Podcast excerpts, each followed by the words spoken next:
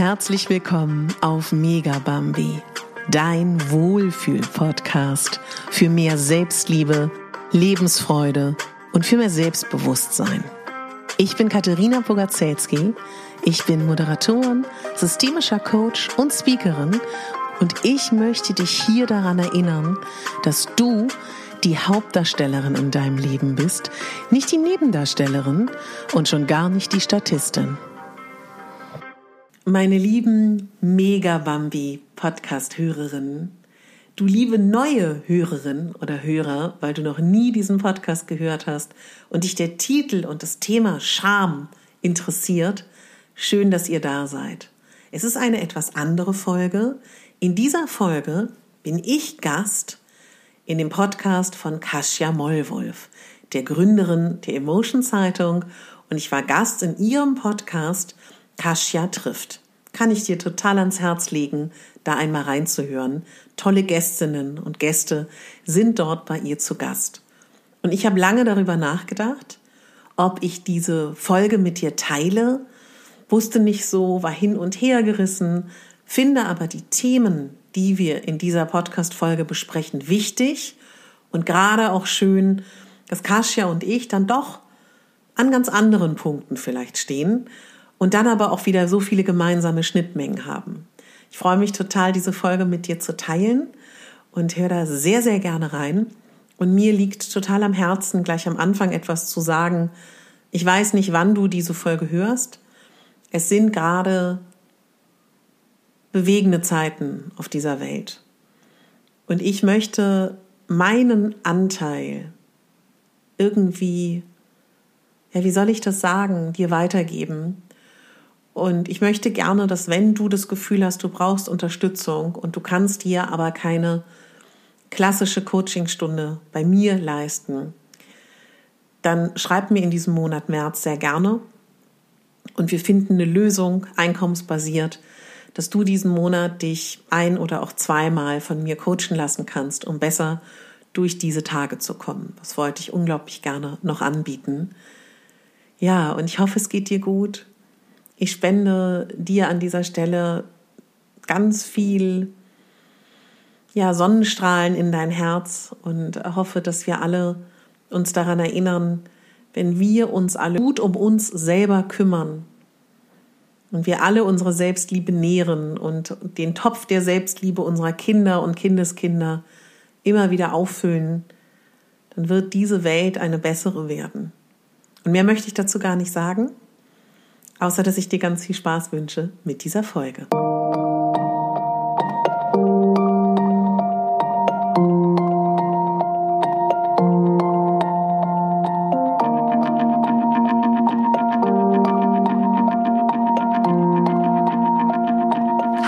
Herzlich willkommen bei Kasia trifft. Ich bin Kasia Mulwolf, Founder und Editorial Director bei Emotion.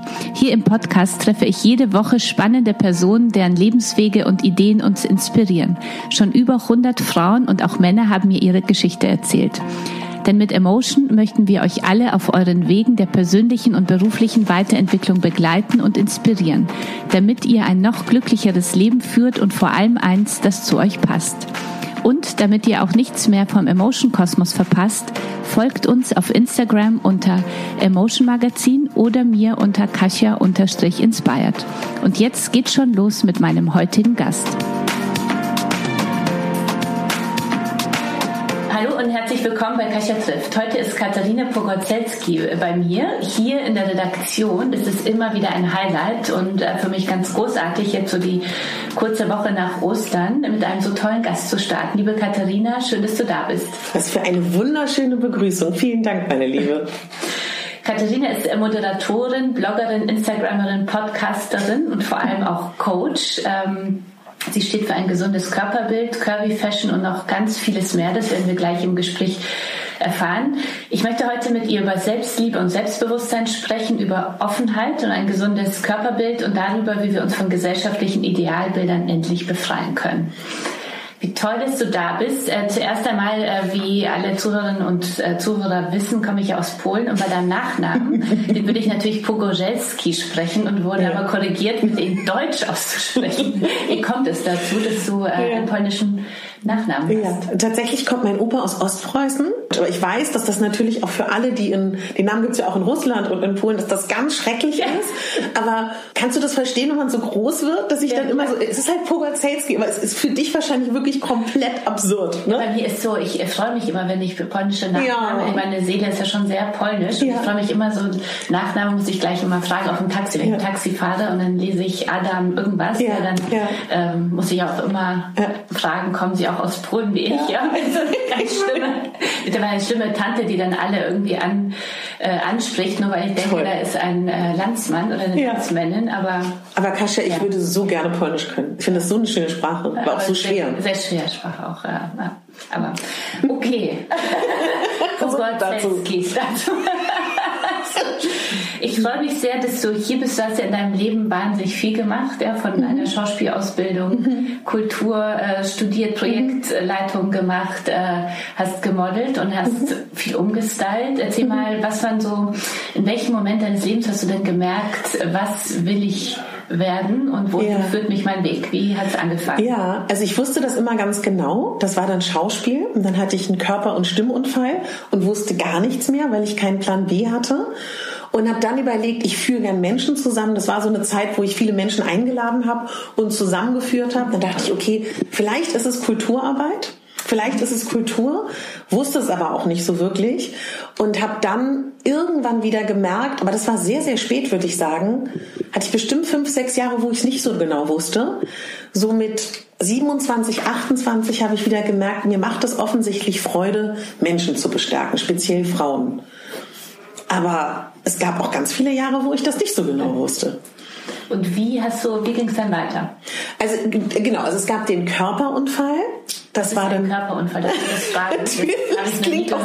Ein Körper- und Stimmunfall. Was ist das? Also einmal die Stimmlippen. Das ist ja da, wo die Luft durchgeht. Ne? Die waren dann praktisch angekratzt, weil ich sie überanstrengt habe. Parallel dazu hatte ich einen Akrobatikunfall habe mir die Halswirbelsäule leicht verrenkt und dann war nicht so klar, geht es weiter oder nicht. Okay. Und dann habe ich über Umwege, als mein Körper wieder in Ordnung war, nochmal überlegt, studiere ich Körper, äh, sowas wie äh, Mime an der Amsterdamer Hochschule oder so. Also ich habe sehr viel ausprobiert. Ich habe auch kurz überlegt, ob ich Pantomime studiere oder auch Puppenspiel. Und dann irgendwann habe ich gemerkt, es geht gerade nicht, weil nicht ganz klar war, ob ich wieder fit werde. Mhm. Und dann war dieses, was ich dir erzählt habe, mit ähm, tatsächlich Kulturarbeit. Und was dann aber so schön war, ich hatte auch ganz viele Austauschsemester in den Niederlanden. Und in den Niederlanden habe ich das erste Mal kennengelernt, dass die nicht so davon abhängig sind, dass du Ausbildung Ausbildung und Zertifikate hast. Weil dann haben sie mir ermöglicht, dass ich als ähm, Theaterpädagogin arbeiten darf, mit Kindern in Schulklassen, wo es so darum geht, um Filmvermittlung während des Studiums. Und dann habe ich so gemerkt, es gibt vielleicht andere Wege und mein Weg ist vielleicht ein anderer und habe da so Frieden gefunden, dass ich es jetzt noch nicht weiß, so mit Mitte 20, was es sein wird. Okay. Und parallel dazu wurde ich dann halt noch entdeckt, das mit diesem Übergrößenmodell, was ich dir erzählt ja. habe. Und das hat mir auch ganz viel Freude gemacht, weil ich so gemerkt habe, die nicht so geraden Wege, die können es auch sein. Weißt du, also dass ich so ganz früh so eine Ruhe hatte, dass der nicht gerade Weg der richtige sein kann und ich aber auch immer wieder nur Gutes erlebt habe. Das muss man natürlich dazu auch sagen. Wie war der Moment, als du entdeckt worden bist als Übergrößenmodell? Hm, tatsächlich, also erstmal natürlich komplett merkwürdig, weil wie es heute ist, also ich meine, das wissen wir beide, das gab es ja früher gar nicht so richtig. Deswegen frage ich. Genau. Und damals, musst du uns nochmal sagen, wann das ist bei dir so, so wirklich lange her. Ich war jetzt bin ich ja. wann war das denn ungefähr? Ich bin 80 geboren, 90, äh, weiß ich nicht, so 2001 oder so. Also wirklich lange her, mhm. wirklich lange her. Hm, also das Gute ist, dadurch, dass ich eine Schauspielausbildung habe, war ich jetzt schon gewohnt, als gewisser Typ gesehen zu werden. Weißt du, du wirst ja dann bewertet. Mhm. Und ich wusste schon, ich bin relativ gut proportioniert, fand mich jetzt nicht überirdisch attraktiv, aber wusste auch schon, dass ich telegen bin. Mhm. Deswegen war das jetzt nicht so mega überraschend, aber ich habe gedacht, okay, was soll es denn da für Arbeit geben? Weil ich weiß noch nicht mal, ob es damals, da gab es ja den Quelle-Katalog, den Otto-Katalog. Weißt du, wie ich meine? Ja. Also es hat mich auf jeden Fall ähm, gefreut. Ich glaube, das kann man schon sagen. Mhm. Ja. Und wie ging es dann weiter? Dann habe ich das parallel zum Studium gemacht mhm. und auch immer eher so in Belgien und den Niederlanden und bin halt so ach, ganz putzig, so Kaufhausschauen gelaufen und so eine Sachen gemacht. Und das hat aber, weißt du, für mich war, glaube ich, das Schönste daran, der Kontakt mit den Frauen mhm. dann direkt und die Reaktion darauf, weil die natürlich, ich meine, damals, wen gab es? Heller von Sinn, den wir aus den Medien kennen, also in Deutschland. Mhm. So was Äquivalentes gab es dann damals auch in Belgien. Mhm. Und sonst kannten die das ja nicht so wirklich, Frauen zu sehen, die eine große Größe tragen, die irgendwas Schönes anhaben oder positiv sind. Und das nehme ich so mit aus der Zeit, dass sie so, so gut darauf reagiert haben und dass ich das aber damals so merkwürdig fand, weil ich hatte damals eine 42 mhm. und das ist ja, weißt du, das ist ja nichts Ungewöhnliches. Ja. Heute wissen wir ja, 60 Prozent der deutschen Frauen ne, trägt Kleidergröße 42, 44 und größer. Viele wissen das nicht, deswegen wiederhole ich es nochmal. Ja, sehr gut. Darauf werde ich auch später nochmal zu sprechen kommen, weil ich das ganz interessant äh, finde. Ja, total. Man sich immer nach so einem Körperbild orientiert, aber die mhm. meisten von uns ja 40, 42 und Größertag. Genau. Also aber wie äh, hast du damals deine Message so gespürt? Also wenn du so mhm. mit als Übergröße Model, ja, mhm. richtig ausgedrückt? Ja, total. äh, so schauen gelaufen bist und ja. du gemerkt hast, wie positiv die Frauen auf dich reagiert haben. War mhm. das so der Moment, wo du dachtest, ich äh, kann Frauen vielleicht etwas mitgeben? Oder wann äh, kam es? Wann hast du so deine Berufung, wenn ich so ja. darf, äh, gemerkt? Kasia tatsächlich viel, viel später. Ja. Weil ich tatsächlich großes Glück habe. Ich glaube, es ist immer eine Komponente aus Erziehung, Erfahrung und ganz, ganz vielen Dingen. Ich fand mich nie ungewöhnlich merkwürdig. So, mhm. also ich hatte ganz viel Glück. Und ich habe aber so gemerkt, ganz viele Frauen fühlen sich aber irgendwie nicht richtig. Mhm. Und das hat bestimmt zehn Jahre gedauert, bis ich in Gänze begriffen habe, dass das nicht nur den Frauen, die vielleicht nicht dem Schönheitsideal entsprechen, sondern so vielen Frauen so geht. Und das hat ewig gedauert. Aber es hat mich natürlich schon so im Kleinen gefreut, aber ich habe gar nicht die Tragweite damals begriffen. Was haben deine Eltern richtig gemacht, dass du dich so in Ordnung gefühlt hast? Ja, was ich ja. großartig finde, ja. weil ich merke, das ist ja bei kleinen Mädchen, also meine mhm. Tochter ist ja jetzt neun geworden und, ja. und die ist wirklich normal, so, ja, mhm. nicht super dürr. Mhm. Und ich merke, dass man sehr doll jetzt schon aufpassen muss, wenn sie sagt, oh Mama, jetzt esse ich den Kuchen aber nicht, weil ich habe da so einen Bauch und den hast du nicht und, und irgendwie man denkt, okay, äh, du musst ja auf der einen Seite klar machen, was ist gesunde Ernährung und was nicht. Auf der anderen Seite ist es ja, finde ich, sehr, sehr gefährlich, mhm. dahin zu wirken, dass äh, meine Tochter plötzlich denkt, sie ist nicht richtig. Ja? ja? Wie, was haben deine Eltern richtig gemacht? Also ich glaube, was sie vor allen Dingen unbewusst oder bewusst, das müsste ich mhm. noch mal fragen, zu 100 Prozent gemacht haben, dass sie sich sehr bewusst waren, wie lobe ich mein Kind? Mhm. Und lobe ich ein Mädchen, weil sie süß und attraktiv und niedlich ist mhm. oder nicht? Mhm. Also in meiner Erinnerung wurde ich nie über vermeintliche weibliche Attribute gelobt. Mhm. Soweit ich mich erinnere, meine Mutter hat auch wenig ähm, äh, Kosmetik und Schminke benutzt. Sie hatte irgendwie ihren Kajal, was ich immer schade fand. Aber ich habe jetzt nicht erlebt, dass sie sich jeden Morgen 10.000 Jahre zurecht macht. Mhm. Wobei, das mache ich jetzt umso mehr. Ne? Also das ist dann vielleicht auch so ein Punkt. Und ich glaube, was sie auch richtig gemacht haben, dass ich mich nicht darüber definiert habe, ob ich als Frau attraktiv bin. Mhm. So. Und wenn du das so mit dem Thema vielleicht nicht dem Schönheitsideal zu entsprechen, also ich weiß, dass sie bestimmt auch Diäten gemacht hat, aber sie hat mit mir nie über Gewichtsabnahme oder Gewichtsverlust gesprochen. Sie hat auch nie in meinem Beisein über ihre eigene Figur geklagt. Mhm. Also das kenne ich gar nicht. Und wenn ich so mit anderen Frauen spreche, ist in ihrer Erinnerung immer die Mutter, die mit ihrem eigenen Körper beschäftigt ist. Mhm. Mhm. Ich habe das große Glück, also bestimmt gab es auch mal Zeiten, wo es vielleicht mal irgendwie, aber eher um gesunde Ernährung ging. Aber ich habe nie gehört, Jetzt musst du aber mal aufpassen oder zieh das nicht an, weil das ist ja auch das, ne, was vor allen Dingen dann modische Freiheit bedeutet. Mhm.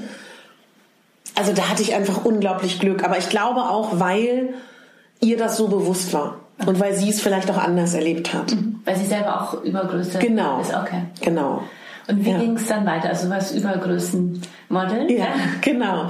Und dann habe ich halt gemerkt, so sowohl bei der Tätigkeit oder auch als ich als Moderatorin gebucht war oder als Schauspielerin, bei all diesen Dingen konnte ich ja nie selber entscheiden. Weißt du, ich habe dann ja immer ausgeführt. Und ich fand dann so schön die, die, der Gedankengang, ah, dieses ganze Wissen, was ich ja über diese Jahre angesammelt habe, über Kleidung, wo bekommt man sie? Ganz simpel, weil das wussten früher ganz wenige.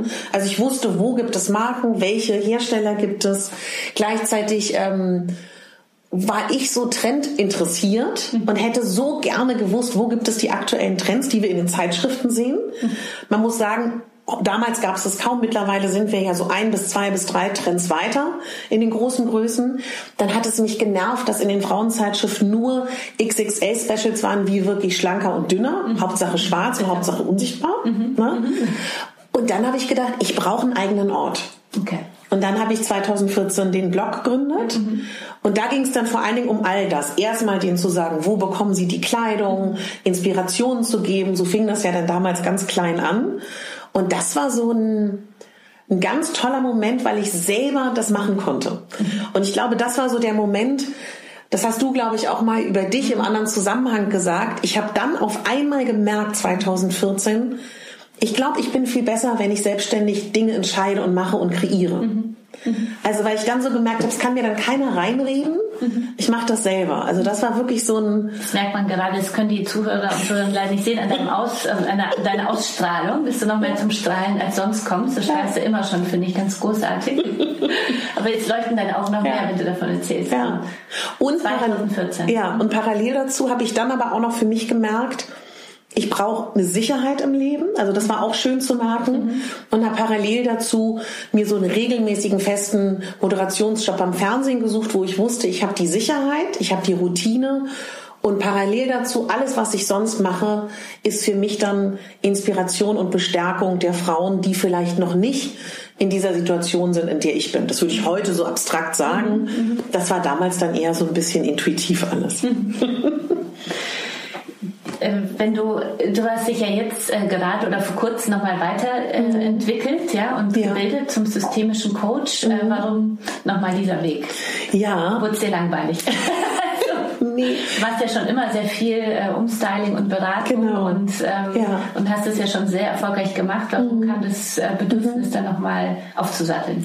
Also ich glaube, immer wenn das so Jobs waren im Umstyling, die vor allem vor der Kamera waren, ging es natürlich schon darum, gerade in den letzten Jahren im Fernsehen, dass schon auch die emotionale und mentale Komponente mit dabei war. Mhm. Sie wurde aber selten auch gefilmt und gezeigt und aber natürlich nur begrenzt. Und ich immer festgestellt habe, natürlich kann ich einer Frau die perfekte Farbe anziehen, den perfekten Schnitt, sie zum Leuchten bringen.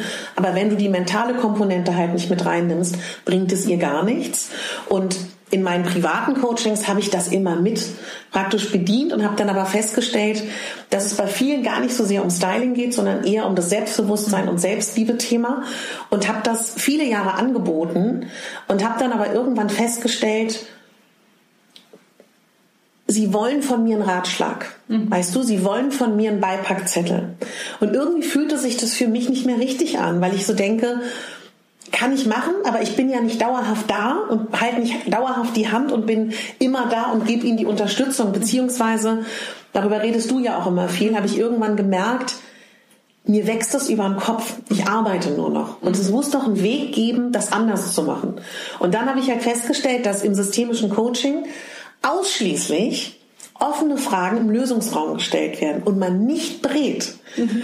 Und das fand ich erstmal so, ich dachte, wow, funktioniert denn das überhaupt? Und fand es aber total schön, mhm. weil da geht es ja genau darum, dass du den Mensch und seine Kompetenz bringst und seine Ressourcen mhm. und dass er selber der Experte ist für seine Lösung. Mhm. Und das fand ich total attraktiv und spannend, weil ich glaube, dass man dann noch mal viel weiterkommt mhm. und langfristig werde ich das schon kombinieren, weil natürlich gibt es Menschen und das ist auch vollkommen in Ordnung, die wollen auch eine Beratung. Mhm.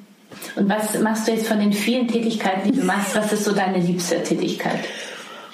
Ah, ich liebe das schon sehr zu moderieren. Tatsächlich, weil man da mit so unterschiedlichen Themengebieten zu tun hat und weil das vielleicht auch noch so am nächsten dem kommt, warum ich auch Schauspiel studiert habe. Mhm also weil ich das einfach so liebe, live zu sein und in der vollen Energie zu sein und funktionieren zu müssen. Also das liebe ich schon sehr. Mhm. Auf den jeden Fall. Den Stoß auch. Den ja, mhm. und abzuliefern. Das finde ich schon, also klingt ganz schrecklich, ja. aber das finde ich total toll. Mhm. Also ich glaube, wenn, wenn ich noch mein Leben haben würde, zum Beispiel, ich würde es lieben, im Fußballstadion Spiele zu moderieren. Also ja. damit du so das Energielevel kriegst. okay. also ohne dass ich Fußball kenne und mich auskenne, aber das ist schon so das, wofür ich brenne. Und das gibt mir dann auch Energie für alles andere. Das sagst ja in deinem, äh, auf deinem Blog äh, so schön, wir sollten in unserem Leben die Hauptrolle spielen und nicht die Nebenrolle. Ja. Äh, warum äh, muss das heute überhaupt immer wieder so betont werden? Warum ist Ja. es so schwer und warum fällt es uns Frauen, wie ich das Gefühl habe, Ja. besonders so schwer, das Ja. zu begreifen?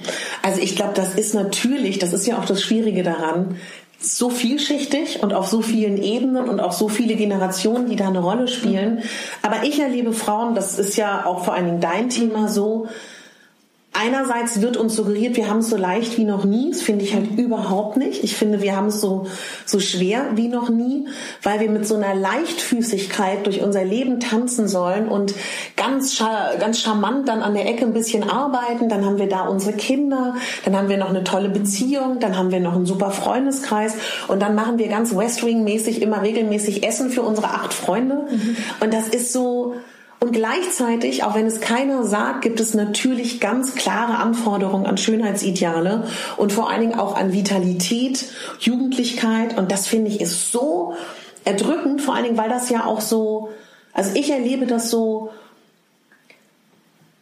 als ob es nicht so wäre. Weißt du, ich finde, das ist so ganz, ganz diffus sind diese Anforderungen da. Und die uns Frauen dann so stressen, weil man Ja. Auf der einen Seite diesen Druck verspürt, ich kann alles und ich sollte alles Ja. machen. Ja, also ich, ich finde es ja so wichtig, dass wir begreifen, dass wir alles können, aber nicht alles müssen. Das ist ja so Absolut. die Message von Ja. Emotion zu sagen, denk, äh, überleg, was in dir steckt, ja, aber überleg auch, was du machen willst. Also Genau. was wirklich dein deins ist, um so selbst äh, selbstbewusst zu sein. Wie erlernt man denn so Selbstbewusstsein? Das ist ja so die Basis, Mhm. würde ich sagen, davon, so in meinem Leben die Hauptrolle spielen zu können. Absolut. Wie, was Also- sind deine Tipps? Ja, also ich glaube, erstmal ist so der allererste Schritt, sich zu überlegen, wie bin ich dann großgezogen worden? Und mit welchen limitierenden Glaubenssätzen bin ich dann großgezogen worden? Oder was sind dann überhaupt so die Stimmen, die in mir sind? Und wel- welche Anteile sind da präsent? Also ich meine, ich glaube, jeder kennt mittlerweile auch den berühmten inneren Kritiker, den es so gibt. Was für Stimmen, was für Sätze gibt es da über mich? Was gibt es denn überhaupt für Sätze, die ich zu mir sage oder die ich denke? Und wenn man, also das finde ich ist der allerwichtigste Schritt. Also diese berühmten Glaubenssätze. Die in- berühmten Glaubenssätze. ja, oder auch die Glaubenssätze deiner Eltern oder deiner Großeltern. Ne? Also es ist ja auch oft mehr Generation oder auch aus welchem Land kommst du, in welchem Land bist du so. Und ich glaube, dass das, also mir ging es so, macht man ja nicht gerne. Das ist erstmal überhaupt nicht schön und deswegen umgeht man das auch gerne. Also weil ähm, je nachdem, was wie sehr man mit sich sich schon auseinandergesetzt hat, ist das erstmal ganz schön bitter, was man so zu sich sagt. Und ich finde ganz wichtig bei all dem, wenn es um die nicht so schönen Dinge gibt in einem selber, dass man die auch annimmt und auch okay findet, dass man, weißt du, nicht nur die kraftvollen leuchtenden Seiten toll findet, sondern auch die Schattenseiten und die Zum nicht so Beispiel? schönen. Gib unseren Zuhörern ein Beispiel. Ja, vielleicht auch einfach mal, dass man auch eine gewisse Traurigkeit mit sich rumträgt oder unerfüllte Sehnsüchte oder dass man vielleicht aktuell nicht so ist, wie man sein möchte, so.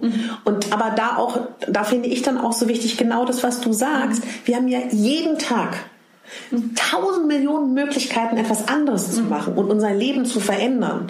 Ich glaube, das Schwierige daran ist nur, wir sind halt so ungeduldig.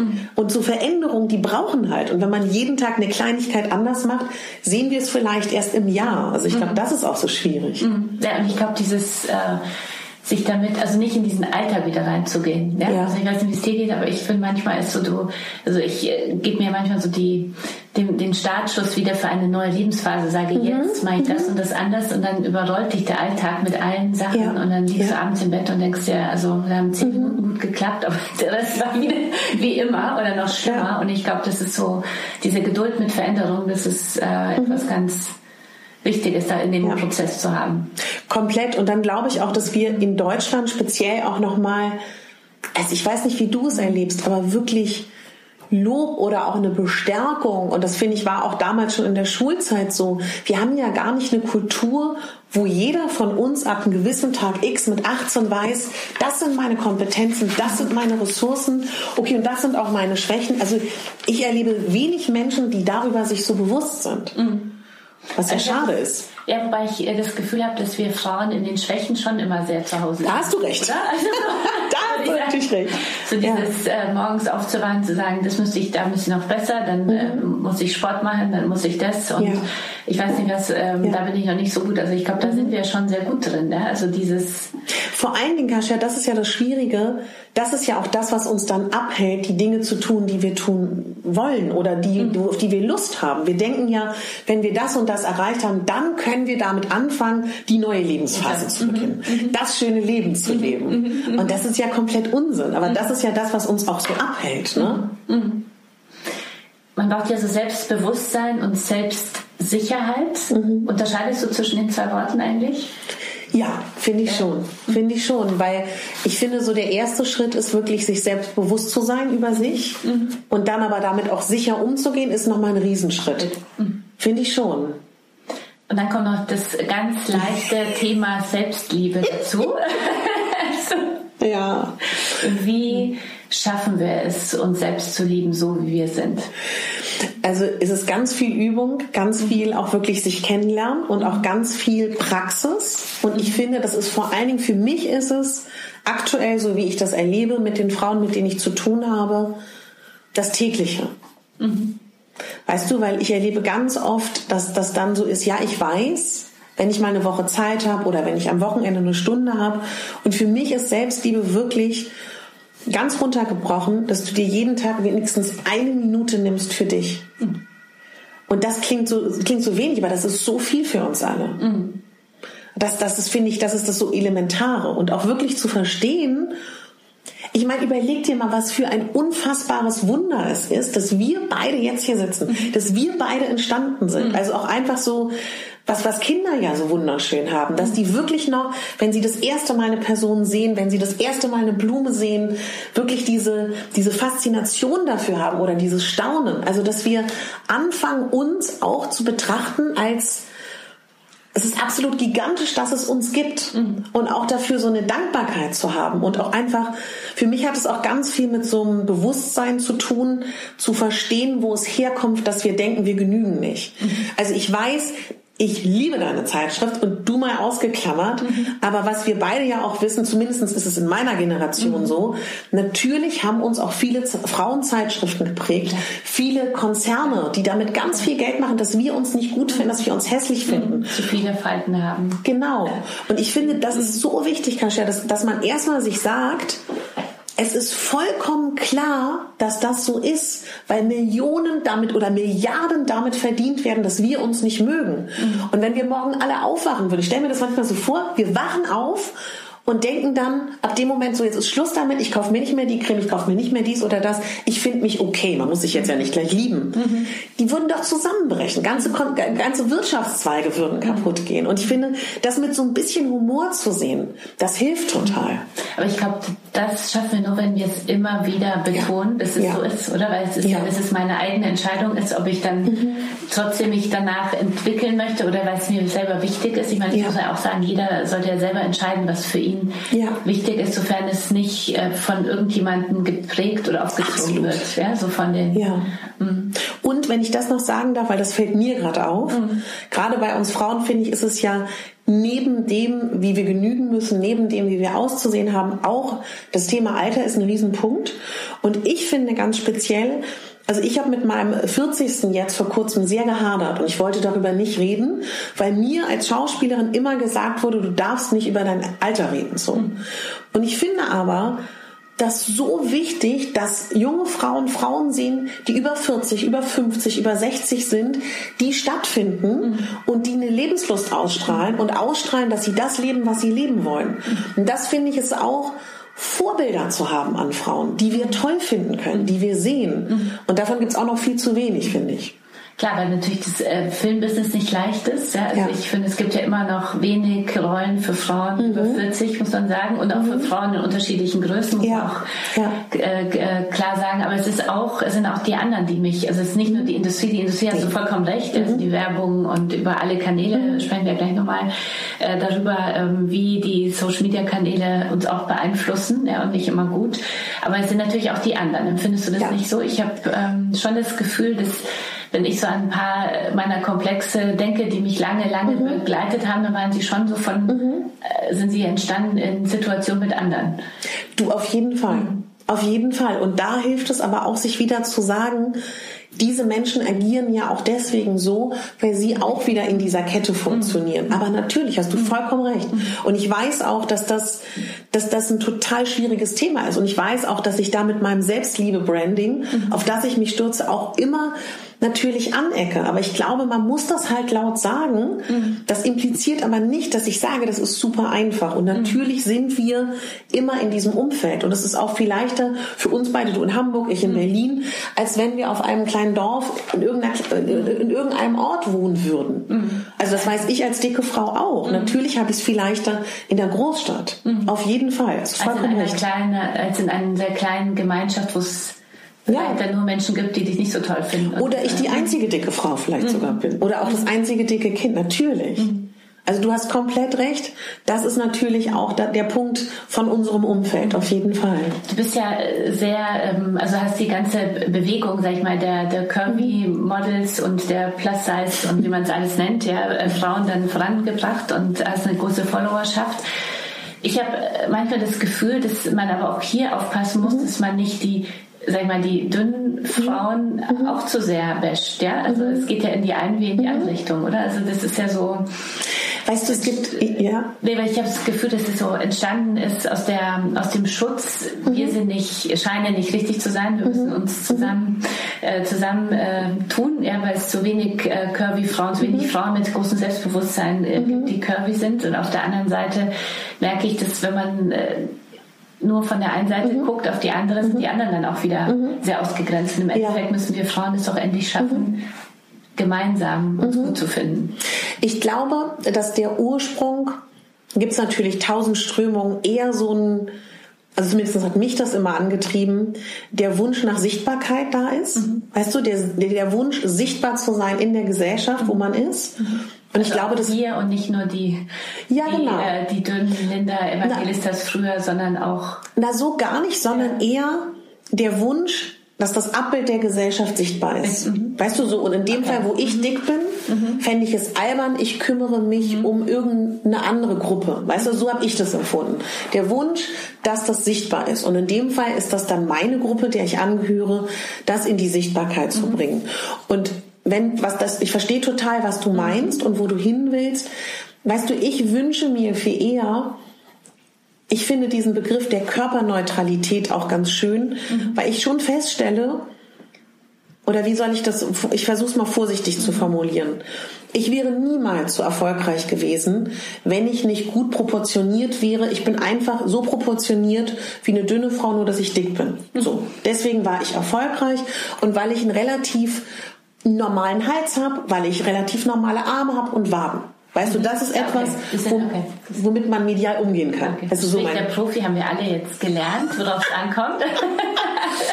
Nein, aber ich sage es ja, nur deswegen selbstkritisch, weil das habe ich ja beobachtet, ja. weißt du? Mhm. Und für mich ist es dann so elementar wichtig, dass wie soll ich das sagen? Ich habe ja auch viele Strömungen erlebt. Zum Beispiel war eine Strömung, die ich hatte. Mein Wunsch war, ich möchte, dass mehrgewichtige Körper genauso schöne Fotos haben wie nicht mehrgewichtige Körper. Das heißt, ich wollte genau die gleiche Art der Retusche haben, mhm. weil früher hat man mehrgewichtige Models überhaupt nicht retuschiert mhm. und das fand ich ungerecht. Mhm. Dass ich dabei parallel aber etwas unterstützt habe, was ich heute nicht mehr gut finde, ist vollkommen klar, mhm. weil das hat natürlich auch dazu geführt, dass viele junge Frauen, denen suggeriert wird, sie müssen jetzt, sobald sie Kurven haben, sexy sein. Da gibt es mhm. genug junge Frauen, die Kurven haben, die möchten vielleicht androgyn sein. Mhm. Und das finde ich eher schwierig, dass ich so das Gefühl habe, dieses dieses kurvig und sexy ist mhm. so so präsent gewesen eine Weile und ist es immer noch. Mhm. Das finde ich dann eher schwierig. Weißt du, dass man mehr in allen Gewichtsklassen, allen, äh, sage ich mal, in allen Arten, wie Frauen sind, so eine Freiheit erlaubt. Du kannst androgyn sein, du kannst sexy sein, du kannst alles sein. Das würde ich mir total wünschen für junge Frauen. Du bist ja sehr, du sprichst ja viele Themen sehr offen an, ja, mhm. damit sehr offen, sehr offen um. War das immer schon so oder? Nee. Gab es auch da ein, ein, äh, Coming out, Moment. Ja, also ich bin eigentlich von meinem Wesen sehr, sehr verschlossen und zurückhaltend und schüchtern. Das glaube ich. Doch, das Doch, mit meinem, privaten schon so. Okay. Und ich habe aber irgendwann gemerkt, dass es mir leicht fällt, Dinge anzusprechen, die andere schwierig finden, weil ich halt so finde, das gehört doch alles zu uns dazu und zum Leben und dass diese Scham und dieses gut Scham habe ich jetzt nicht so da hast du vollkommen recht dieses sich schämen für Dinge dass das also das war immer meine Beobachtung dass das vor allen Dingen Frauen worüber wir ja heute auch reden so klein hält und so davon abhält ihr Ding zu machen dass ich das dann immer denke oder dachte bei ganz vielen Themen die ich angesprochen habe in der Vergangenheit und heute dann sage ich sie halt Weißt du, dann sag ich sie halt. Und sie sind doch da. Und sie sind doch in der Gesellschaft. Und man muss sie doch ansprechen und aufzeigen. Und vielleicht auch, weil ich nie erlebt habe, dass es mir geschadet hat. Mhm. Weißt du, ich hatte immer Glück. Warum auch immer. Also ich habe damit nie eine negative Erfahrung gemacht. Dann ist es natürlich auch leichter, immer wieder Themen anzusprechen. Okay. Gibt es denn Themen, äh, die du, für die du dich auch schämst? Oder sagst, du hast ja vorhin mhm. gerade gesagt, also Scham kennst du nicht, ja, aber mhm. vielleicht doch. Also ich habe mich lange Zeit sehr geschämt für meine, ähm, also ich habe halt eine Lernbehinderung gehabt als Kind, mhm. also so eine klassische Legasthenie, aber wirklich auch eine schwierige. Und ich habe da, ich glaube, bis vor drei Jahren nicht drüber gesprochen, weil ich sehr gelernt habe, das immer zu kaschieren. So. Mhm. Und ich habe dann aber gelernt, weil ich dann gedacht habe, na ja, aber vielleicht bist du ja auch so, weil du diese Erfahrung hast, weißt du? Und weil du gelernt hast, damit umzugehen. Und das finde ich immer noch nicht leicht, darüber zu reden. Mhm. Also das würde ich sagen, ist mir schon unangenehm, mhm. weil das natürlich damit was, also das, das liegt ja daran, was damit gekoppelt ist, mhm. sind ja ganz viele Bilder, die Menschen sofort haben, wo sie dich sofort einordnen, wie du dann bist. Mhm. Das weiß ich ja so. Und das ist in dem Moment, wo du so etwas sagst, ja da. Und trotzdem finde ich so wichtig, gerade wenn man irgendwie die kleinste Plattform hat, auch gerade diese Schwächen offen zu sagen. Ist ja sehr, also ich finde es ganz großartig, ich, äh, weil ich äh, finde, dass wir sonst diesem Druck in den sozialen Medien so ausge, ja. äh, ausgeliefert sind, also immer diesem mhm.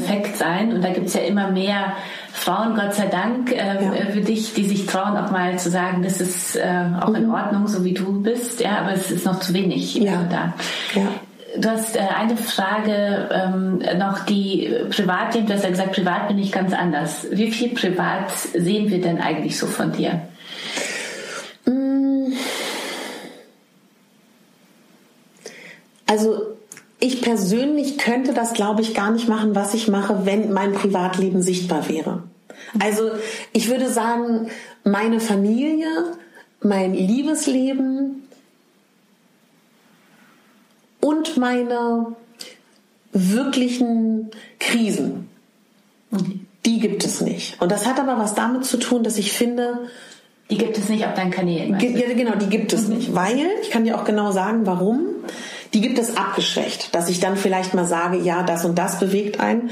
Weil ich finde, mein Wunsch ist, zu inspirieren, zu unterstützen und Freude zu vermitteln. So.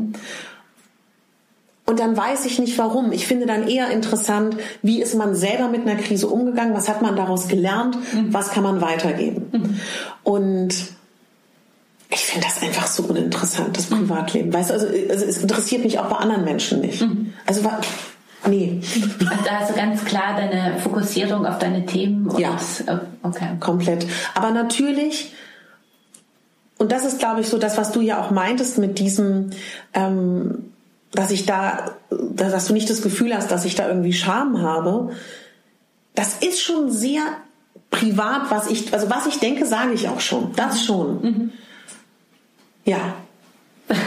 Die ähm, eine Frage, was ich, was mich immer nochmal umtreibt, also wir benutzen ja jetzt mittlerweile auch diese ganzen Begriffe mit Curvy mhm. und Plus Size, ja und mhm. alles. Äh, brauchen wir diese Begriffe eigentlich noch? Mhm. Also was, mhm. äh, wozu diese Begriffe, wenn es eigentlich ja darum geht, dass wir alle Menschen, die zur Gesellschaft äh, mhm. gehören, zeigen. Ja. Warum brauchen wir noch so eine Kategorisierung? Ja. Weil man gerne Labels hat, weil sich Labels gut verkaufen weil man darüber gut Umsätze machen kann, Gewinne machen kann. Und weil, also zum Beispiel, wenn, wenn wir das Schlagwort Plus-Size nehmen, also als simples Beispiel weiß ich, dass ich viele Jahre von meinem Management konnte man nicht sagen, sie ist Moderatorin.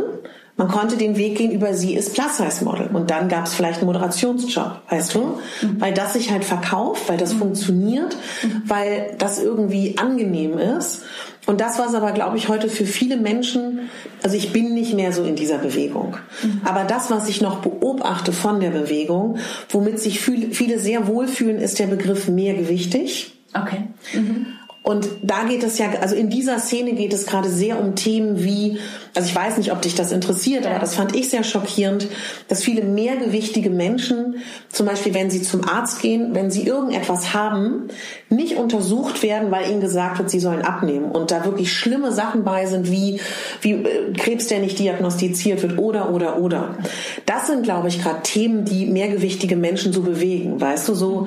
Und weil du dann immer nur den Fokus auf dein Gewicht hast, ja? Oder? Genau, oder weil Ärzte dann oft davon ausgehen. Ähm, das ist immer der Grund für alles. Genau, das ist der Grund für alles. Und da merke ich gerade, da ist eine ganz brisante Bewegung, mhm. die ganz stark für ihre Rechte kämpft und auch für eine Sichtbarkeit, die nochmal ganz anders ist als in der Zeit, wo ich wirklich aktiv mhm. war.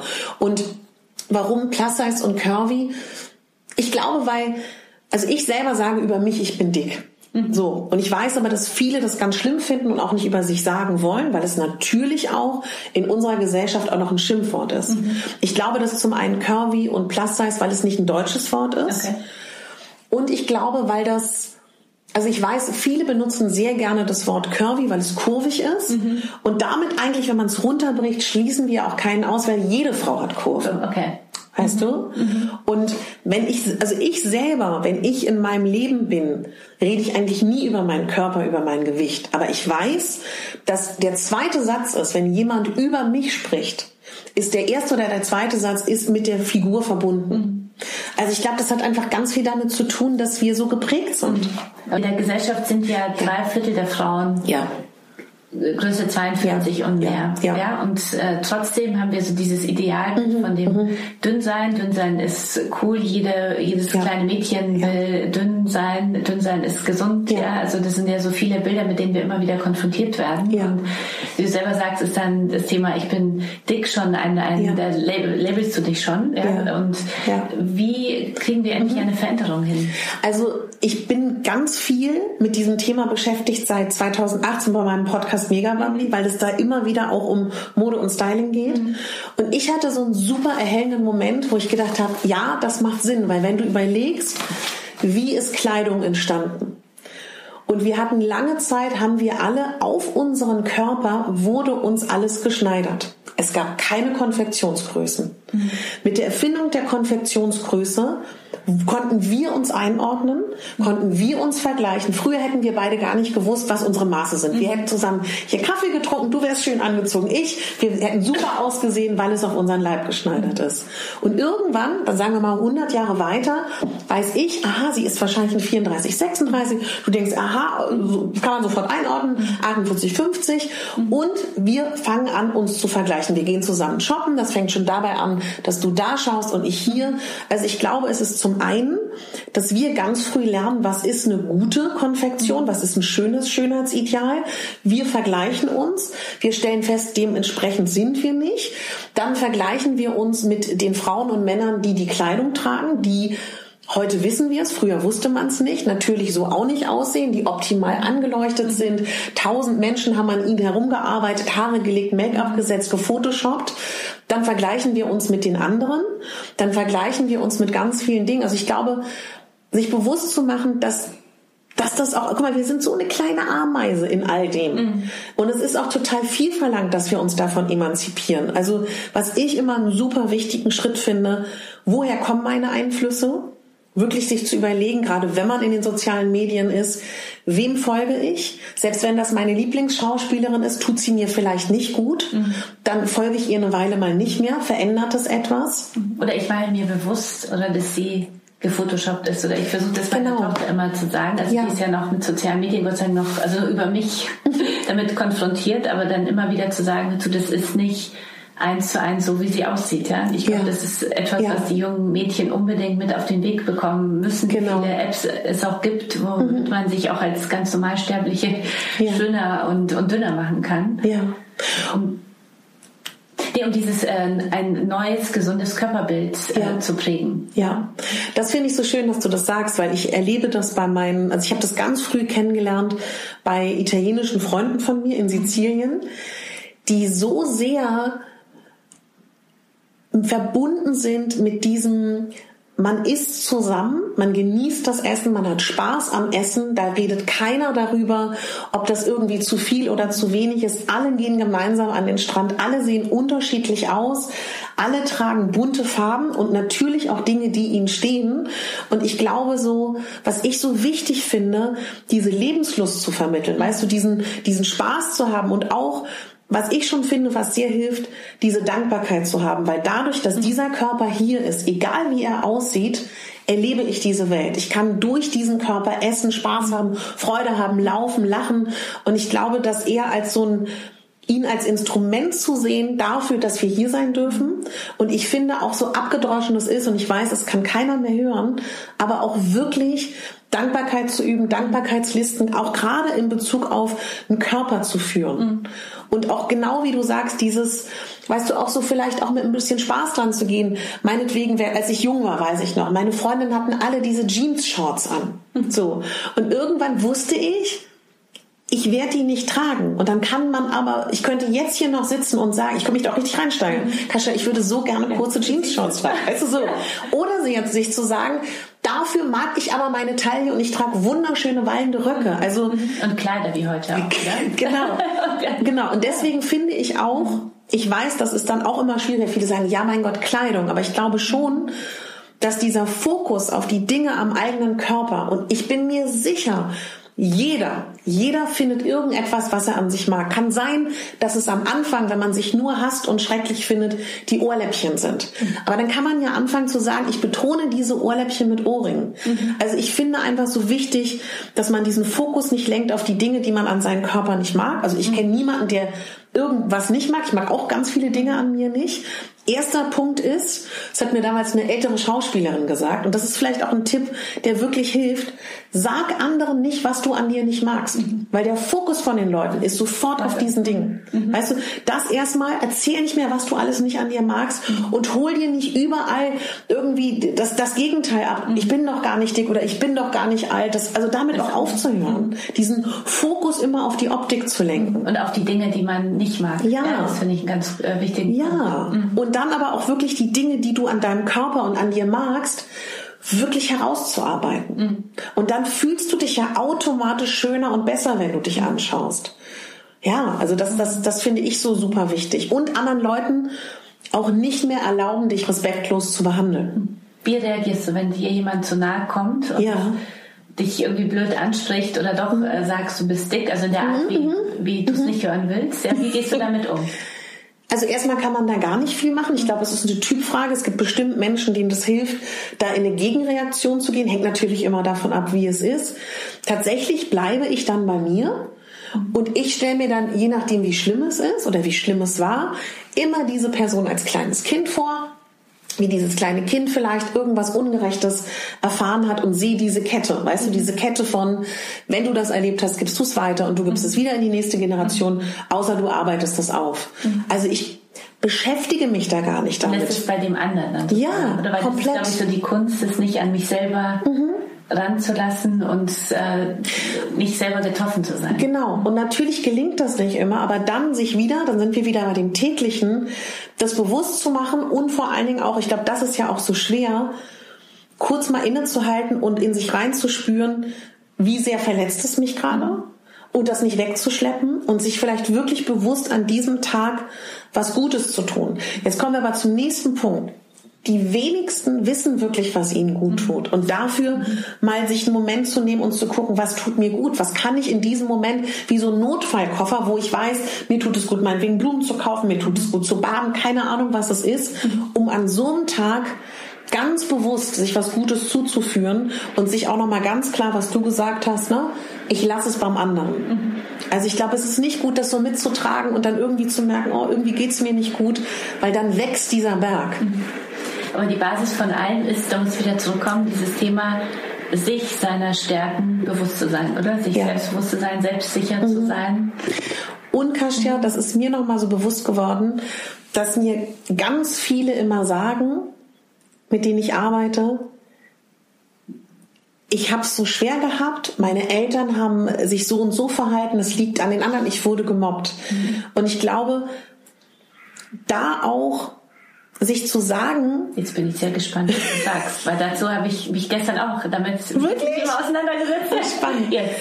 Also ich, also ich kann es aus meiner Erfahrung ja. sagen, alles, was ich beobachtet habe, klar ist auch bei ihnen zu lassen, aber ihnen auch wirklich zu verzeihen. Mhm. Weißt du, und, ihn, und auch wirklich sich zu sagen, meine Mutter, mein Vater, die haben es wahrscheinlich genauso erlebt. Und nicht, um jetzt den bösen Kindern in der Grundschule zu verzeihen. Natürlich waren die gemein. Und im Zweifel waren auch deine Eltern total mhm.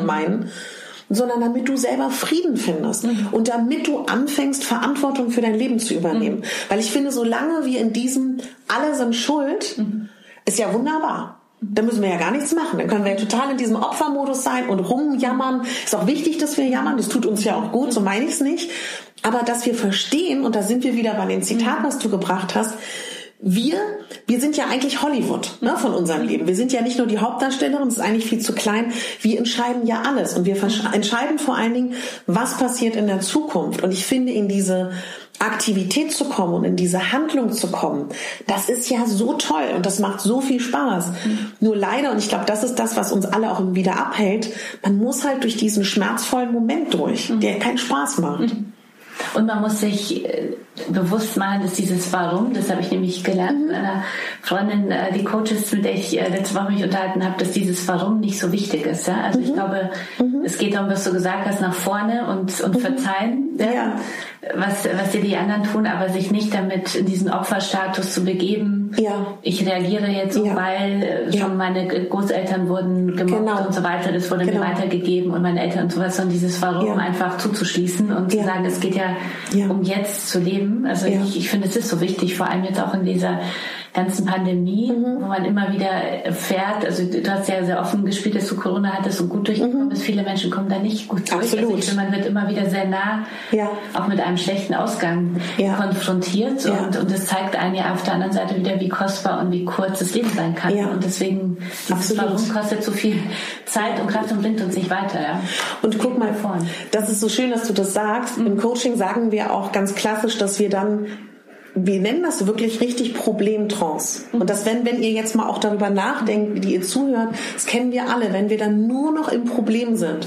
Und das Schwierige ist ja dann, du siehst überhaupt kein Licht mehr. Mhm. Du bist nur noch in diesem Problem. Mhm. Und ich glaube, nichts anderes ist es dann, aus dieser Problemtrance rauszukommen. Und es gibt ja für alles Möglichkeiten und Lösungen. Mhm. Und ich finde das so, aber auch so schön, weißt du, guck mal alleine, dass es deinen Podcast gibt, mhm. dass du diese Gespräche führst mit Frauen. Mhm. Das finde ich ist wieder etwas, wo ich gesagt habe, es haben Frauen so schwer wie nie, aber das hätte es auch vor zehn Jahren ja, nicht gegeben. Mhm. Ne? Und auch so dieses, worüber wir noch gar nicht so viel gesprochen mhm. haben, was ja auch so ein bisschen deine, deine Frage war mit dem, mit den großen Größen und, und, und, und, und den, ob, ob da so zu viele Grenzen sind und so mhm. gezogen sind. Ich finde auch in dem Moment, wo wir uns gegenseitig mehr unterstützen und wertschätzen und anerkennen, auch gerade unter Frauen, mhm. verändert sich auch ganz, ganz mhm. viel. Aber ich glaube, dass da noch wahnsinnig viel Potenzial ist. Ja. Wir werden unsere Emotion Women's Days, die in diesem Jahr am 13. 14. September, eine kleine Werbepause, ähm, stattfinden werden, äh, unter das Motto Return to We setzen.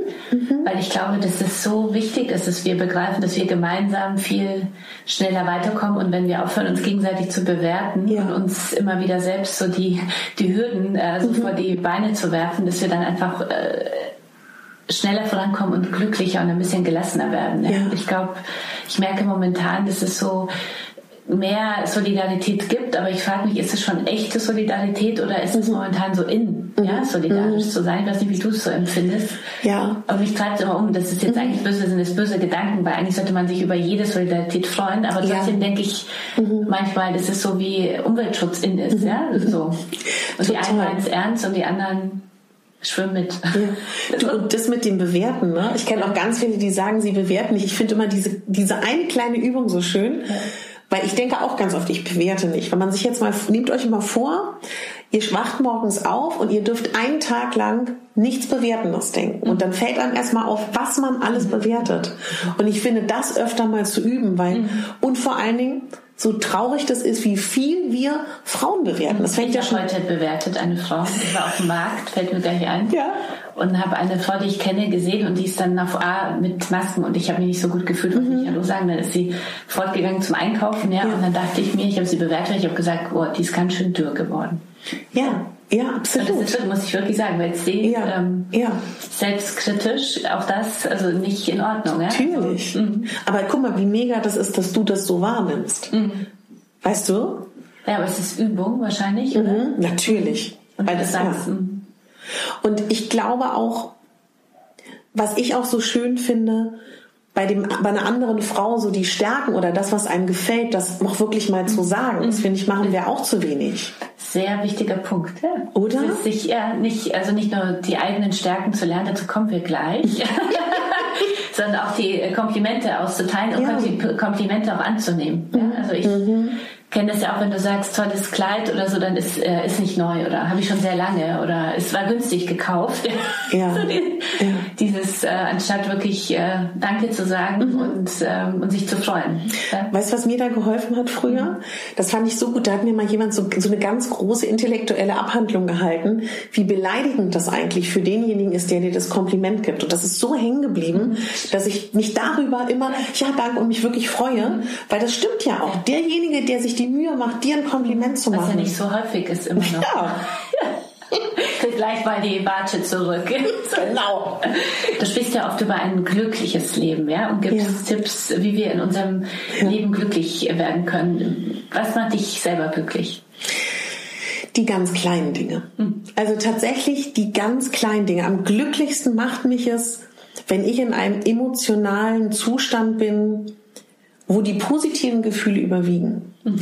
Und das ist auch Erziehung. Also ich habe natürlich ein großes Glück, dass ich, ähm, ohne dass es in irgendeine Richtung ausschlägt, aber ich habe früh gelernt, dass über ähm, Kaufimpulse oder über alle Dinge, die der Kapitalismus so zu bieten hat, das ein kurzes Glück ist. ähm, also ich glaube wirklich, ich bin glücklich, wenn ich es schaffe, die kleinen Momente des Glücks tatsächlich zu erleben. Oder wenn ich versuche, so wie jetzt hier, ich freue mich total, ich sitze hier in einem wunderschönen Büro von Kasia.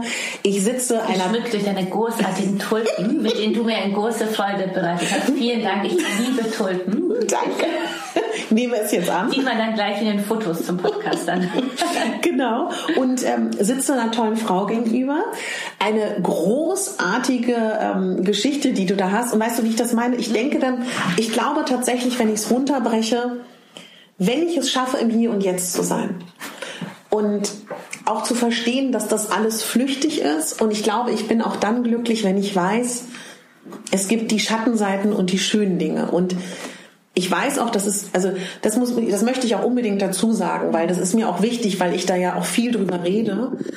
Nicht jeder hat eine ähnliche Konstitution. Und es gibt einfach Menschen, und da gehöre ich bestimmt zu, die sind mit wenig zufrieden, die freuen sich schnell. Ja, ich mache das jetzt mal sehr platt.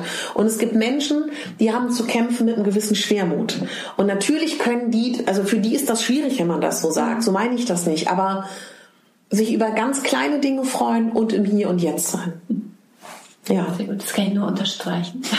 Also ich freue mich auch für dich? sehr, weil auch äh, die kleinen Momente, ich weiß gar nicht, mhm. äh, ich glaube, das habe ich auch so von meiner Mutter bekommen, dieses stehen bleiben manchmal. Also ich bin heute auch auf dem Weg hier ins Büro stehen geblieben und habe den Schnee gesehen. Es war nur, es ja. war nur ein Moment und dachte, wie schön. Ja, ja. So.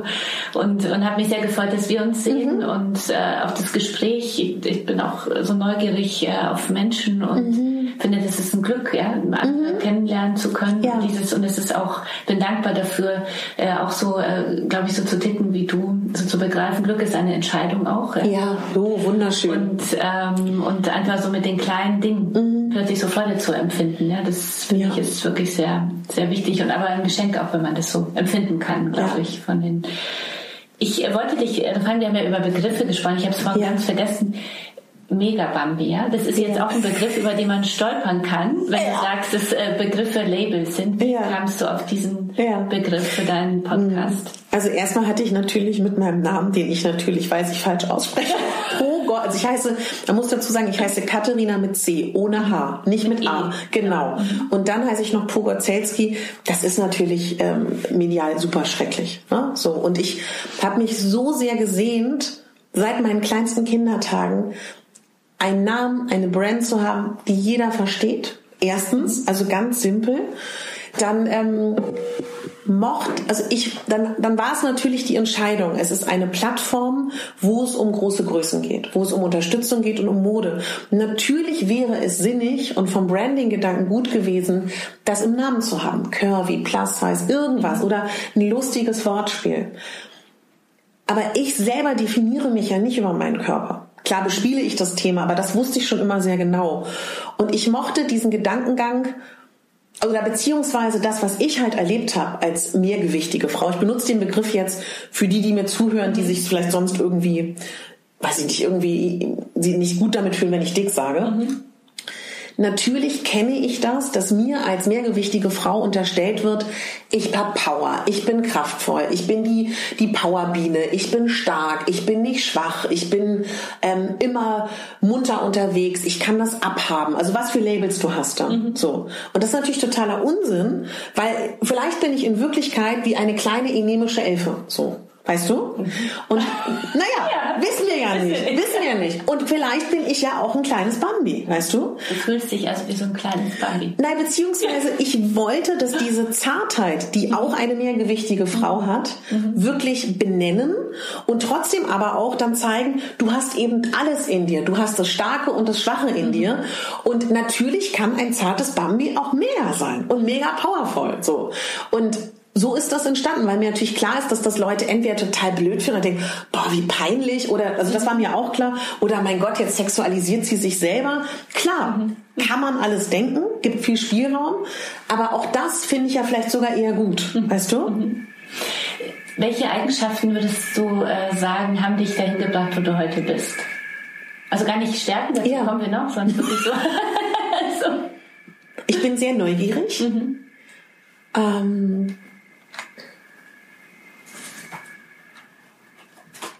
Ich habe sehr, sehr, sehr viel Energie. Mhm. Ich bin sehr belastbar. Und ich kann viel arbeiten. Mhm. Und ich habe einen ganz langen Atem. Aber es ist so eine, es ist so eine Neugier und so ein Wunsch, irgendetwas Gutes tun ist das falsche Wort, aber irgendetwas in Menschen auslösen, dass es ihnen damit besser geht. Ob das nun richtig oder falsch ist, ist ja egal. Aber wenn ich das verfolgen kann, in der Balance, dass es mir auch gut geht, das lernt man dann ja hoffentlich so, dann geht's mir gut. Heißt aber, ich kann jetzt nicht sagen, okay, ich mache nur noch meine Moderation und ab ansonsten ganz viel Freizeit und koche und stricke und so. Das geht halt nicht. Du arbeitest ja jetzt auch als systemischer Coach. Mhm. Äh, wie kann man dich buchen? Wie wird man mhm. Coachie von dir? Wie wird man Coachie? Das klingt du machst auch Coaching, oder? Darf ich dich fragen? Nee, ich Weil du wirkst so firm. Ja? Nee, ich glaube, äh, nee. Nee? Aber ich mache Emotion seit elf oder zwölf Jahren. Das ist mega Coaching. Ne? Das ist mega Coaching. Und trotzdem muss man sagen, man weiß ja so viel in der Theorie, aber mhm. ist, die Praxis ist immer wieder ja. ein Training. Ja? ja? Also man muss immer wieder, also nicht man muss, sondern ich. Ja, äh, mir geht's äh, immer wieder so, manche Dinge gehen äh, ganz leicht von der Hand und manchmal denke ich immer, denk dran, Glück ist eine Entscheidung. Ja, ja, absolut. Du bist gut so wie du bist. Ja. Also das ist nur so für alle Zuhörer und Zuhörer, mhm. das ist, äh, finde ich, auch so das Normale. Also ich glaube, es gibt wenig Menschen, die das einmal begriffen haben und immer wieder mhm. jeden Tag so leben, sondern das absolut. ist in Höhen und Tiefen wie mit allem. Ja. Aber jetzt, wenn ich dein Coachie werden will, wie stelle ich das an? Du gehst einfach auf meine Homepage katharina-pogazelski.de. Da ist noch der schwierige Name, weil ich finde dann eine Coaching-Seite mit Megabami, das ist dann schwierig. da geht's dann zu weit. Du machst ja auch äh, den Mega Bambi Curvy Vintage Markt. Ja. Was ist das? Was versteckt ja. sich dahinter? Ja, also tatsächlich, ich, ich habe es immer geliebt, auf Flohmärkte zu gehen. Ich liebe Vintage, aber ich glaube, so geht es vielen mehrgewichtigen äh, Frauen, wenn wir da beide hingehen, also früher, weiß nicht, heute noch, dann würde ich vielleicht eine Tasche kaufen, vielleicht einen Gürtel, vielleicht eine Tasse und das war's dann aber. Aber ich weiß nicht, ob das Kleidungsstück mir passt, weißt du so. Und das ist so eine Liebe zum Flohmarkt gewesen und gleichzeitig also ich sage es deswegen mit einem tiefen Einatmen und Ausatmen, weil ich als mehrgewichtige Frau, wenn wir befreundet wären, ich kann ganz viel mit dir besprechen, aber es gibt vielleicht zwei, drei Dinge, die kann ich nicht mit dir besprechen. So. Und das ist der Gedankengang, einen Ort zu schaffen, mhm. wo mehrgewichtige Frauen sich kennenlernen können, sich austauschen können, sich Support geben und gleichzeitig ihre Kleidung verkaufen und selber Kleidung finden. Und eine Umkleide haben, wo sie im geschützten Rahmen sich umziehen können, weil ich stelle mich nicht auf den Flohmarkt und ziehe ein Kleid drüber. Mhm. Weißt du, was mhm. meine Freundin locker gemacht hätten. Mhm. Mich hat das beeindruckt, jetzt wo du sagst, einmal, sofort, es springt sofort ein Bild. Äh, in meinem Kopf muss ich jetzt teilen. Ich das erste Mal auf dem Flohmarkt in München vor zig, zig, zig Jahren ja. und habe da meine Jeans äh, verkauft. Ja? ja. Und, und, also ab 6 Uhr früh und wirklich taffer Job und hatte dann so Levi's, äh, glaube ich, früher und dann mit Löchern und allen. Und irgendwann kam dann eine Frau, also die war, weiß gar nicht, ob welche Größe, mhm. weiß ich nicht, ja, auf jeden Fall sah sie eine Jeans von mir und sagte, die muss ich mal anprobieren. Und ich wollte ihr gerade sagen, dass da hinten irgendwo Toiletten gab, wo sie sich umziehen konnte. Und sie war schon, stand schon in Unterhose da, wow. null rasiert, ja, also wow. wirklich mit schwarzen mhm. Haaren sehr viel und das hat mich wirklich beeindruckt. Ich mhm. dachte, wie großartig. Ja? Toll. Ja. Sie hat nicht einmal Gedanken dann äh, verschwendet, ja, sehe ich jetzt, wie sieht die Bikini-Zone aus mhm. und so, mhm. sondern inmitten auf dem vollen Flohmarkt sie dann Toll. die Jeans angezogen. Ja. Das hat mich auch immer beeindruckt. Ja? Ich dachte ja. wirklich, denk nicht so viel, sondern mhm. ähm, trau dich einfach und man nimmt dir nicht so viel auch, also denk nicht so viel drüber nach, was die anderen denken. So, ja? Komplett. Also, ja. ja. Und weißt du, dass das passt jetzt nicht zum Thema, was mir nochmal durch den Kopf gegangen ist. Ich finde auch immer, was total hilft, wenn wir jetzt mal alle darüber nachdenken, wen wir irgendwie spannend oder charismatisch mhm. finden oder auch attraktiv oder anziehend sind das doch in der Regel die Menschen, das sind jetzt nicht unbedingt die klassisch schönsten, mhm. sondern die, die irgendwie okay mit sich sind, die sich mhm. arrangiert haben. Und das finde ich ist immer so tröstlich und das können wir ja alle irgendwie erreichen, mhm. dass wir uns mehr okay finden. Mhm. Weißt du, das, mhm. das passt dann auch so zu dieser Frau, die sich mhm. total okay findet. Mhm. Auch in der Zeit wahrscheinlich, wo man äh, auch damals gesagt hätte, natürlich rasieren sich die meisten. Heutzutage würde man, wäre das, glaube ich, eher in Ordnung. Ja? So würde ich sagen. Ja. so. Wie, ähm, wenn wir jetzt äh, doch nochmal so über deine drei größten Stärken sprechen, ja? Also ja. Wo du denkst, ähm, das ist wirklich das, die drei mhm. Stärken, die dich so ausmachen. Welche wären das? Mhm. Ich glaube, dass ich schon mit allem, was ich so mache, sehr mit dem Herz dabei bin. Dass ich einfach sehr herzlich und das wirklich auch so meine. Weißt mhm. du, also mhm. ähm, dass ich in Begegnung oder wenn ich mit einem Mensch bin, da wirklich mit einem vollen Herz dabei bin. So. Mhm. Also ich glaube, das ist, das finde ich eigentlich normal, aber ich erlebe oft, dass es vielleicht auch in unserer Welt, ne, in der Medienwelt nicht so normal ist. Mhm. Und da muss ich aber auch sagen, auch wenn mir natürlich in meiner Vergangenheit viele auch Managements gesagt haben, dass das falsch ist, ich habe das nie erlebt, dass das falsch ist oder mir geschadet hätte. Mhm. Ich glaube, dass ich sehr ehrlich bin. Okay. Das glaube ich. Das ist auch, nicht, äh, nicht oft. nee. so. nee. Ja. Aber weißt du, diese Ehrlichkeit mhm. gepaart mit einer unglaublichen, wertschätzenden und netten Art, weil, also das finde ich wichtig. Also ich sage nicht Dinge, weil ich sie unbedingt sagen will oder weil ich irgendjemanden zu nahe treten will oder irgendjemanden verletzen will, nur wenn es notwendig ist. Aber das hat, glaube ich, was damit zu tun, dass ich mühsam gelernt habe, dass in dem Moment, wo ich für mich Respekt habe und für meine Dinge und den vertrete, begegnet mir auch Respekt. Mhm. Und das habe ich aber nicht immer gehabt. Mhm. Weil ich finde, das wird uns in unserer Gesellschaft ja auch nicht wirklich beigebracht. Das ist auch Umgang mit, also, das, also ein bisschen zur Kritik, ja. positiver Umgang damit. Ja. Mhm. Aber ich glaube, weil wir dann wieder als Frauen vor allem wieder so sofort ja. vieles persönlich nehmen, verunsichert ja. sind mhm. und dann damit so schlecht umgehen. Also ich finde Kritik immer sehr wertvoll. Ja? Mhm. Und ich, ich finde es so wichtig, so zu lernen, auch das zu filtern und zu überlegen, will der Mensch natürlich, äh, will er mir was Gutes oder nicht, mhm. ja, und, mhm. äh, und aber auch zu gucken, was steckt drin, was nehme ich an und was, was nicht, was sich hier ja. weiterentwickelt, ja. ja. Was ist äh, die dritte Stärke? Dass ich mich nicht so ernst nehme und das mit, mit, mit Humor nehmen kann, mhm. alles. Mhm. Weil das ist, glaube ich, das, dann, dann ist das Leben so viel schöner. Mhm. ja, wirklich. Äh, hattest du auf deinem, in deinem, äh, auf deinem Weg äh, Role Models? Bist du ein ja. Mensch, der so geprägt war von ja. also, Poster, Poster im Zimmer? Nee. Nee? Leider nicht.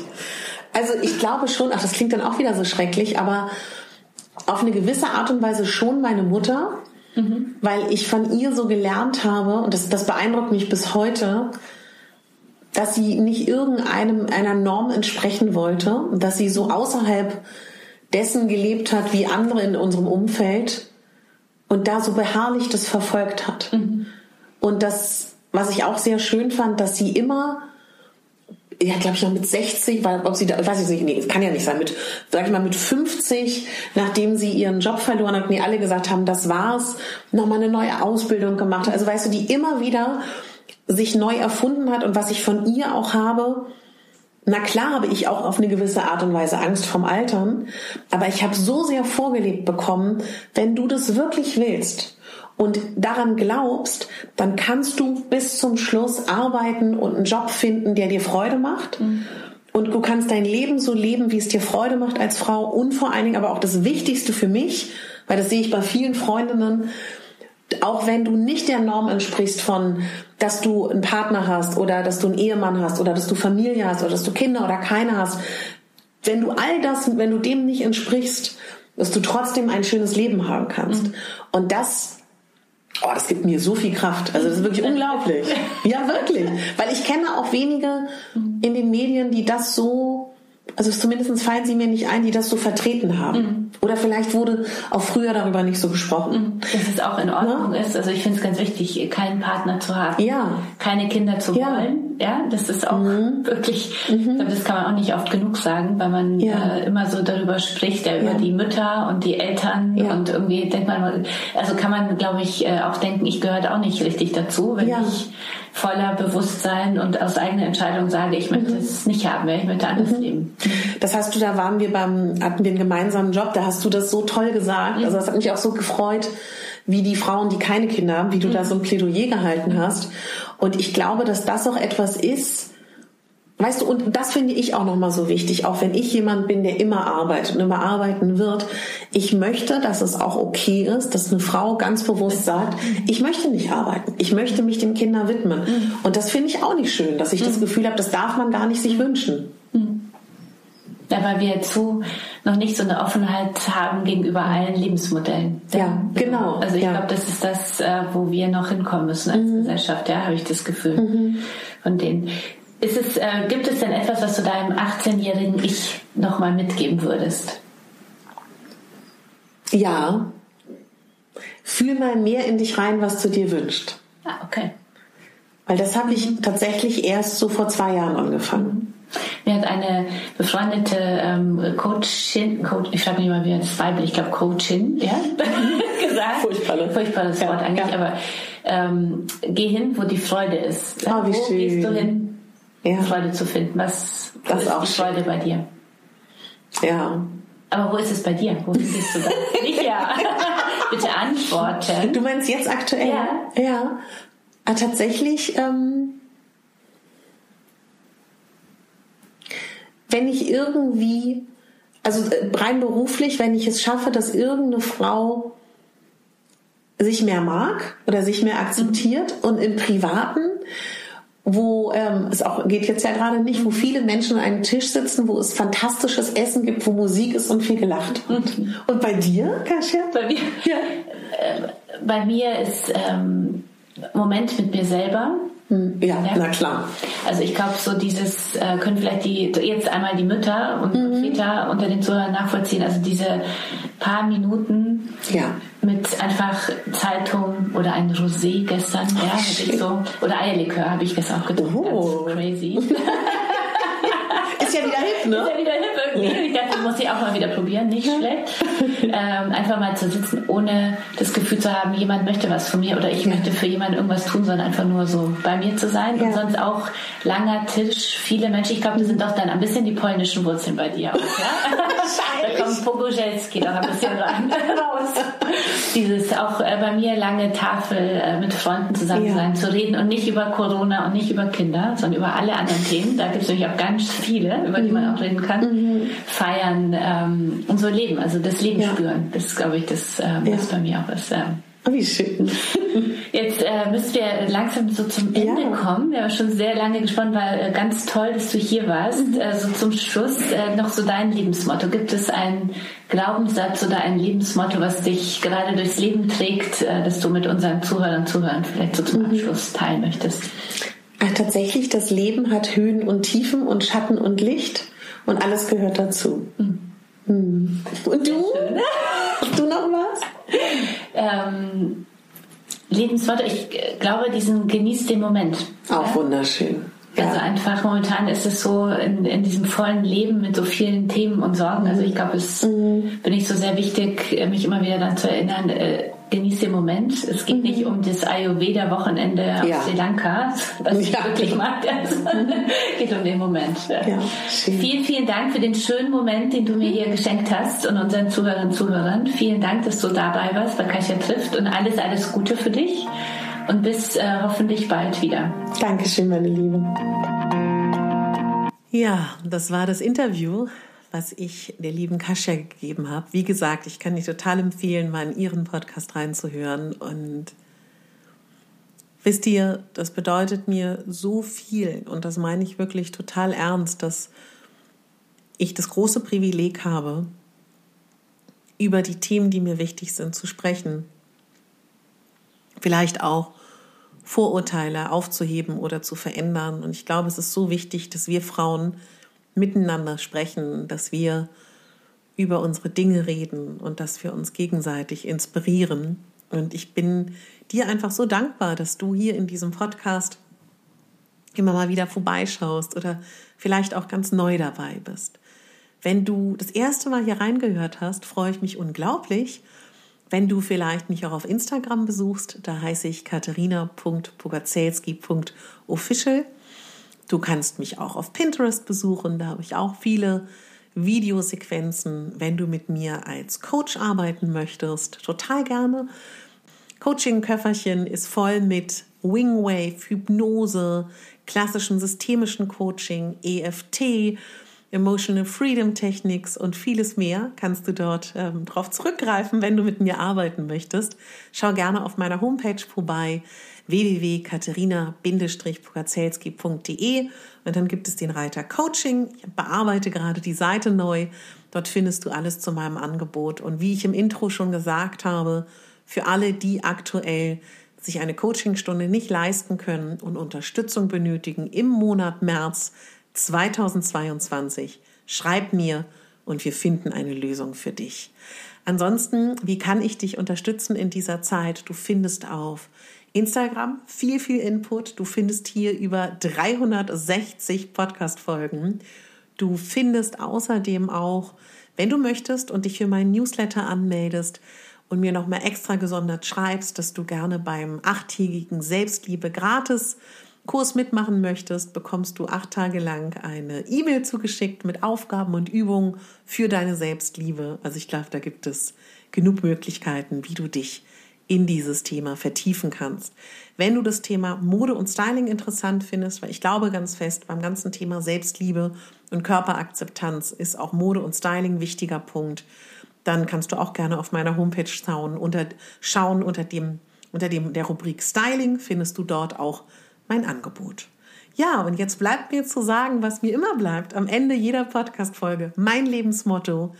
Du bist die Hauptdarstellerin in deinem Leben nicht die Nebendarstellerin und schon gar nicht die Statistin. Deine Katharina.